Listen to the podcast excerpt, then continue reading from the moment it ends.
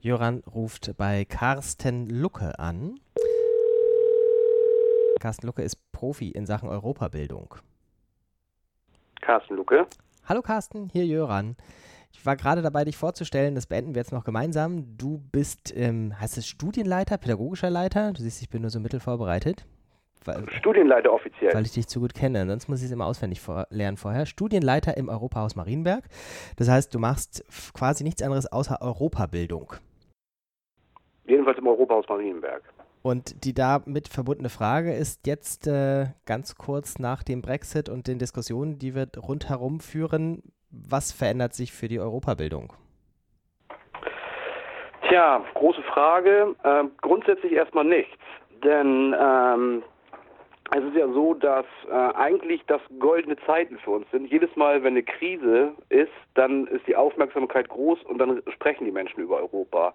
Und immer dann, wenn es nicht so gut läuft oder wenn es gut läuft und alles äh, harmonisch ist, wir keine Krisen haben, dann interessiert sich keiner für Europa außer alle fünf Jahre, wenn die PR-Maschine angeschmissen wird, wenn die Europawahlen sind. Ansonsten dämmert dieses Thema so vor, vor sich hin. Von daher sind wir aus äh, beruflicher Perspektive eigentlich immer ganz froh, wenn es in Europa kriselt und knallt, weil dann haben wir die Aufmerksamkeit und dann wollen die Leute über Europa reden und vor allen Dingen auch die Menschen wollen über Europa reden, die sonst gar nicht über Europa reden, weil die dann trotzdem irgendwie was zu sagen haben. Das war bei der Griechenland-Krise so, das war bei der Fluchtfrage so, das ist beim Europopulismus so und das ist natürlich auch beim äh, Brexit jetzt so, weil irgendwie jeder, obwohl er nicht Experte ist, irgendwie eine Meinung zu dieser Geschichte hat und äh, irgendwie was sagen möchte und sich einbringen möchte.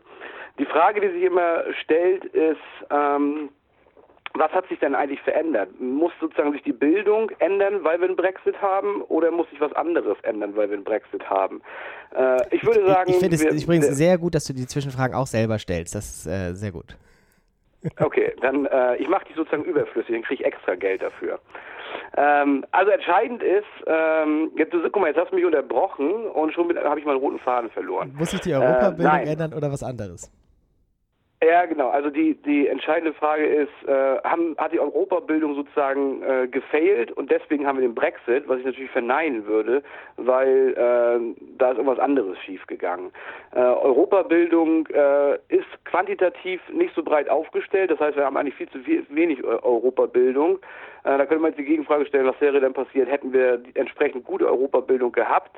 Äh, wäre dann der Brexit nicht schiefgegangen. Und ich glaube, das stimmt zu einem gewissen Teil und das kann man auch auf andere Bereiche überführen. Also alles das, was wir im Europopulismus, äh, AfD und sowas haben.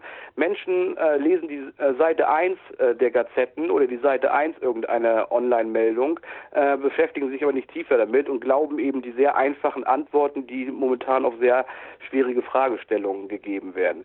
Von daher wäre eine Ausweitung von politischer Bildung und Europabildung auf jeden Fall ein Tool, um dem entgegenzuwirken. Wie das Ganze finanzierbar ist, wie das strukturell aussehen könnte, ob das über Schulen läuft, ob das über außerschulische Bildung läuft, ob das äh, vielleicht äh, in einem gemeinsamen, in einer gemeinsamen konzertierten Aktion läuft, äh, steht mal auf einem anderen Blatt. Aber die Quantität sozusagen hochzuschieben wäre auf jeden Fall ein, äh, eine Möglichkeit, um eben diese Geschichten ein bisschen abzufedern und die Leute aufzuklären, worüber sie, sie, äh, eigentlich abstimmen. Das haben wir beim Brexit haben wir es wunderbar gesehen. Äh, letztendlich die letzten vier, fünf Wochen war es eine reine Migrationsdebatte im, im Königreich drüben.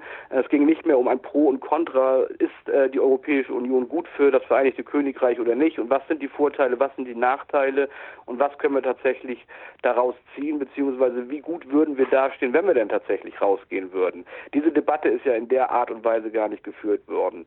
Von daher könnten wir mal, das wäre jetzt nochmal eine Fußnote, äh, die mich aber immer umtreibt, wir könnten grundsätzlich darüber reden, wie sinnvoll ist es, bei so hochkomplexen Fragestellungen überhaupt mit Referenten zu arbeiten. Ähm, ich mache da mittlerweile ein sehr großes Fragezeichen dran für mich selber, auch wenn man alle nach mehr Demokratie rufen, aber was dabei hinten rauskommt, äh, sehen wir ja in dem Fall. Sag nochmal konkret, Aspekt, was, was, was ja. du meinst, ohne Referenten arbeiten. Also für Leute, die jetzt nicht in der politischen Bildung zu Hause sind, wie kann man sich das dann vorstellen? Naja, wir, wir sind äh, grundsätzlich, egal wie wir strukturiert sind, die einzelnen Mitgliedsländer oder auch die Europäische Union, wir arbeiten nach einem repräsentativen System. Wir wählen unsere Abgeordneten, unsere Parlamente, die wir bestimmen, die bestimmen unsere Regierungen. Und letztendlich geht bei uns in Europa äh, weitestgehend alle Macht vom Volke aus. Äh, und dem könnte man gegenüberstellen, dass man sagt, einzelne Fragestellungen, wie wir das eben von der Schweiz kennen, äh, legen wir nicht mehr oder werden nicht mehr durch die Parlamente, durch die Regierung, durch die Abgeordneten entschieden, sondern wie jetzt beim Brexit geschehen, man legt eine konkrete politische Fragestellung äh, dem Volk, dem Wahlvolk vor und dann dürfen sie Ja oder Nein sagen. Und ähm, das ist in Europa schon mehrfach bei großen Geschichten schiefgegangen. Ähm, ja, die Verfassung ist damals an den Niederländern, an den Franzosen gescheitert. Die Niederländer haben vor kurzem ein, ein Abkommen mit der Ukraine äh, abgelehnt. Der Brexit, den haben wir jetzt gerade erlebt. Und eigentlich zeigen uns alle Analysen, dass es immer um ein Abstrafen der nationalen Regierung geht oder um andere Kriterien, aber nie darum, den konkreten Sachverhalt zu hinterfragen und sich damit auseinanderzusetzen, darauf eine möglichst qualitativ und gute Antwort zu geben. Ganz egal, ob die dann Nein oder Ja ist. Wenn das der Fall wäre, ähm, wäre ich sozusagen schon wieder auf der Seite der Pro-Referentenabhalter. Äh, Aber da das nie der Fall ist, ähm, das ist natürlich ein bisschen der Vorwurf in Richtung, wie äh, schlau und wie weit gebildet ist das Volk, um solche ähm, Fragestellungen zu, zu lösen. Und dafür haben wir halt äh, Parlamente, weil da sitzen die Experten drin, die sich hauptberuflich mit solchen Fragestellungen dauerhaft auseinandersetzen, um eben für uns gute Entscheidungen zu treffen. Okay, ähm, übrigens, wir hatten gerade ein großes Missverständnis um einen Buchstaben, weil ich dachte, du redest von Europabildung und hättest gesagt, du willst ohne Referenten mit T ah. arbeiten. Und du hast aber Referenden mit D gemeint, äh, auf politischer Ebene. Gemeint, genau. Okay. Ja, ja, genau. Ich habe ich hab über die Referenten was nicht schlimm ist. Okay, dann, du hattest eben noch zu einem zweiten angesetzt, als ich dich unterbrochen habe. Ja, der, der zweite Punkt ist, ähm, da würde ich sozusagen äh, die mal von der Bildungsebene weggehen. Ähm, ich kann natürlich sagen, wir, du wir bist beim ersten Bildung, Punkt schon von der Bildungsebene weggegangen. Ja, aber ich meine die Bildungsebene im Sinne von, wir brauchen mehr Bildung, wir müssen ähm, mehr Bildung machen, um die Leute, um das zu entmystifizieren, was da eben populistisch kolportiert wird. Äh, ich kann aber auch die Frage stellen, ob nicht tatsächlich in dem System EU äh, irgendwas falsch läuft, ob nicht diejenigen, die äh, sich vielleicht gar nicht über die EU selber äußern jetzt bei Brexit, sondern die wirklich sagen, ich bin abgehängt, äh, ich habe irgendwie Statusängste, äh, ich habe Unsicherheiten in der Globalisierung und solche Geschichten.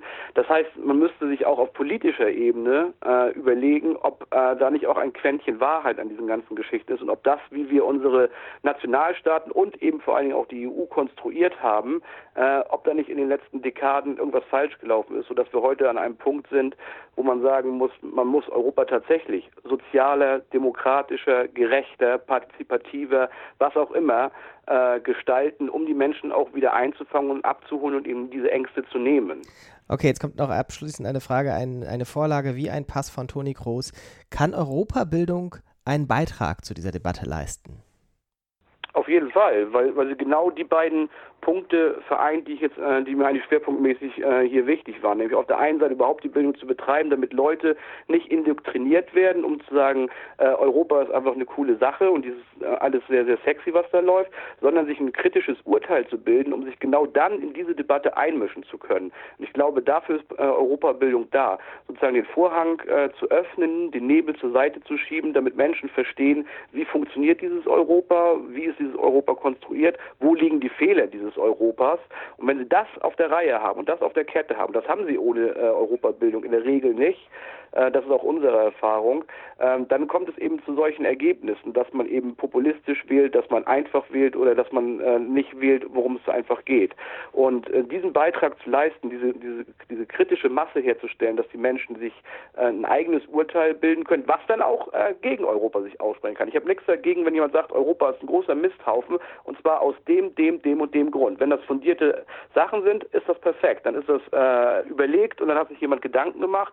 Äh, da, das soll äh, politische Bildung ja auch nicht leisten, diese Indoktrinierung, sondern sie soll eben zum kritischen Denken an, äh, anregen und, und das ist, glaube ich, die Synthese aus den beiden Geschichten. Und da könnte dann tatsächlich, wenn wir das in großen Stile machen, könnte tatsächlich ein besseres Europa bei rauskommen, wenn sich viele äh, konstruktiv äh, und tief drinnen dann auseinandersetzen mit der Geschichte. Wir haben jetzt eh schon so viel überzogen. Ich mache noch eine Frage hinterher. Äh, siehst du denn vielleicht jetzt nicht für dein Haus, äh, sondern insgesamt in der Europabildung eine zu positivistische, affirmative Europabildung? Ich, das ist schwierig zu sagen. Ich, ich würde das nicht äh, komplett negieren. Also ich glaube schon, und ich habe auch viele Stimmen gehört aus europäischen Fachverbänden, ähm, die sich äh, wirklich expertenmäßig mit Europa beschäftigen, wo immer sozusagen äh, ausgeklammert wird, dass eben auch grundsätzlich was äh, schieflaufen könnte. Das Demokratiedefizit ist das einzige, was immer mal wieder genannt wird. Gerade die, die großen Europäer, die wollen dann auch immer mehr Demokratie, weil sie in Richtung Vereinigte Staaten von Europa tatsächlich denken. Aber sozusagen auch grundsätzlich mal sowas wie Gerechtigkeit und äh, Wohlstandsverteilung äh, äh, anzusprechen und dann auch so als Schablone über dieses Gesamtsystem EU zu legen und mal äh, zu fragen, müssen wir nicht tatsächlich grundsätzlich diesen Weg, den wir als Europäer gehen in dieser EU, äh, ändern, um eben mehr Gerechtigkeit, mehr Akzeptanz und mehr Bürgernähe herzustellen. Das wird, glaube ich, schon an der einen oder anderen Stelle ausgeblendet. Und diejenigen, die europäische Bildung betreiben, das wäre mein letzter Gedanke dazu, ähm, die tatsächlich, äh, ich sage jetzt mal böse und übertrieben, wirklich indoktrinieren und sozusagen nur das Positive von Europa herausstellen, die versündigen sich eigentlich am System, weil sie äh, vielleicht dann, wenn jemand anders eine negative Erfahrung macht, äh, genau das wird einem ja von AfD und Konsorten vorgeworfen, dass man eben da nur selektiv herangeht und versucht zu verschleiern und so. Äh, also das kann es nicht sein. Und aber dass das vorkommt in der Realität, da brauche ich nicht großartig viel Fantasie, um mir das vorzustellen. Hast du einen Link-Tipp für Menschen, die sich weiter für das Thema interessieren? Äh, ich habe mal drüber nachgedacht. Ähm, das ist relativ schwer, das mit einem Link-Tipp zu machen, aber ich würde in dem Fall tatsächlich vorschlagen europa.eu, weil das ist der zentrale Server der Europäischen Union, wo letztendlich alle Politikbereiche von den langweiligsten Institutionenverhältnissen bis zum kleinsten konkreten äh, Richtlinienvorschlag und eben auch Bildungsmaterialien. Das ist sozusagen allumfassend. Das ist natürlich nicht bildungs- und pädagogisch äh, aufgearbeitet, weil es eine offizielle Seite ist, aber äh, Materialien findet man sozusagen äh, dort äh, komprimiert und äh, auch als Originalquelle. Alles andere sind dann eben spezialisiertere Seiten beziehungsweise auch Bildungsangebote oder so. Das wäre jetzt zu selektiv, wenn ich das nehmen würde. Das nehme ich nämlich den größten Link-Tipp und sage, äh, geht auf europa.eu und surft mal durch die verschiedensten Kategorien ist auch spannend. Alles klar.